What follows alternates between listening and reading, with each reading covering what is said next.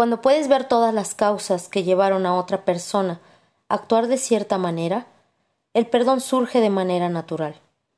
No puedes forzarte a perdonar, solo puedes sentir compasión y perdonar cuando realmente comprendes las causas y condiciones que han hecho a alguien actuar como lo hizo.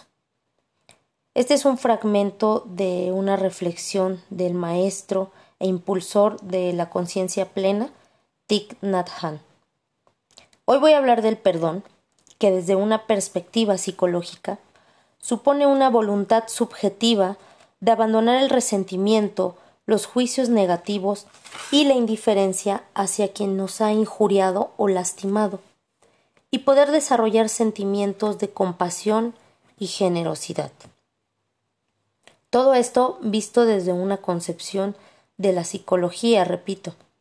Sin embargo, no debe confundirse con los significados de condonar o excusar, ya que estos están más relacionados con la justificación de los hechos o razones de una persona para actuar de cierta manera. Se sugiere pensar en el perdón como un constructo psicosocial en el cual existen variables de tipo religioso, ideológico-políticas, culturales y sociohistóricas. Y es cierto que no todos los autores coinciden en considerar al perdón como beneficioso, ya que argumentan que hace a los sujetos más vulnerables a la revictimización. Hay que anotar que el arrepentimiento del agresor u ofensor va a facilitar esta acción del perdón de la otra persona, pero ¿qué sucede cuando el otro no se arrepiente o no siente que haya hecho un daño? ¿Estarías dispuesto a perdonar? Bueno, primero vamos a poner en contexto que nadie está exento de ser víctima ni exento de ser agresor. Como víctima es muy natural vernos envueltos en pensamientos y sentimientos de injusticia hacia nuestra persona y la lógica nos empuja a buscar venganza como una retribución. Sin embargo, este proceso no deja sanar y genera mucho malestar. Igualmente no dejamos de pensar en por qué alguien nos hizo daño o actuó de cierta manera enfrascándonos en estos pensamientos rumiantes que nos causan tristeza y ansiedad y nunca resuelven este el tema. Una metáfora muy utilizada es la de la serpiente que cuando alguien nos hace daño es como si una serpiente venenosa nos mordiera. La mordida en sí es dolorosa y el proceso de sanación tal vez largo, pero si el veneno queda dentro, en definitiva no va a sanar. Y en este sentido, el veneno es la búsqueda de la retribución, es la venganza y es la reparación del daño hasta la última consecuencia. ¿Esto qué va a hacer? Pues nos va a generar sufrimiento y resentimiento incluso con personas que no estuvieron involucradas. Ahora, también hay que mencionar que el enojo que se produce es necesario para no permitir que la acción se repita y poder marcar límites a partir de esto. Obviamente un enojo controlado como lo hemos platicado en otras en, otros episodios. Por otro lado, si somos los agresores o ejecutores del daño, es viable percatarnos de que herimos o vulneramos al otro con nuestras acciones. Tal vez para nosotros no fue razón suficiente para provocar el enojo o indiferencia de la persona o grupo, pero mediante el diálogo, la empatía y el arrepentimiento, si es el caso, se puede lograr un mayor bienestar con uno mismo al no maltratar nuestra relación con los demás preguntar al otro ¿qué fue lo que le molestó?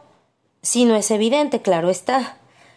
Si para nosotros la actitud de enojo es exagerada, aquí la empatía y la tolerancia pueden jugar a nuestro favor. Por último, si generamos un daño al otro, el arrepentimiento sincero y la posible reparación del daño nos va a generar mayor sentimiento de tranquilidad. Si vemos al perdón en términos de rasgos de personalidad, se le considera una virtud. Lo proponen como un concepto de inteligencia espiritual. Ese es el concepto. Y lo relacionan con la humildad y la gratitud, Al contrario, a la incapacidad para perdonar se le relaciona con una personalidad narcisista de aspectos interpersonales de competitividad, ambición, liderazgo y espera de reconocimiento, generalmente personas audaces, persuasivas, pero con poca capacidad de reciprocidad y baja empatía, así como autoestima vulnerable. Aclaro que estos son solo rasgos de personalidad asociados a personas con baja tendencia a perdonar. Hay de injurias a injurias, ¿no? Para cada quien, y bueno, unas más grandes para unos, otras más pequeñas para otros, y es totalmente nuestra decisión esto de, de perdonar, ¿no? En conclusión, pues la decisión de perdonar está en cada uno, así como la decisión del otro de arrepentirse. Sin embargo, anoto que dentro del proceso terapéutico es vital para el avance y la mejoría del estado emocional del paciente, incluso de cualquier persona que esté envuelta en una situación similar. Recordemos que perdonar no significa justificar ni permitir que el daño se repita. El perdonar nos va a permitir marcar límites, aprender de situaciones pasadas para no volver a caer en las mismas, aceptar no resignarse son dos cosas muy distintas. Aceptar que las cosas o hechos surgieron de manera y pues de manera deliberada. No lo esperábamos, pero surgieron. Y nos va a permitir también generar nuevas herramientas a partir de estos. Sobre todo a ser compasivos con nosotros y con los demás. En resumen, el perdonar nos va a dar paz. Pero ¿Qué sucede cuando el perdón está dirigido hacia nosotros mismos?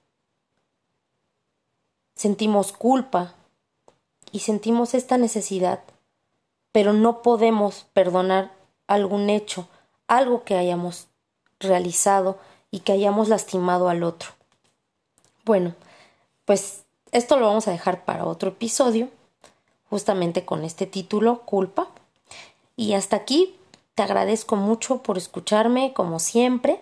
Espero que te haya sido de utilidad y nos escuchamos en el siguiente episodio. Esto fue Satipatana Psicología.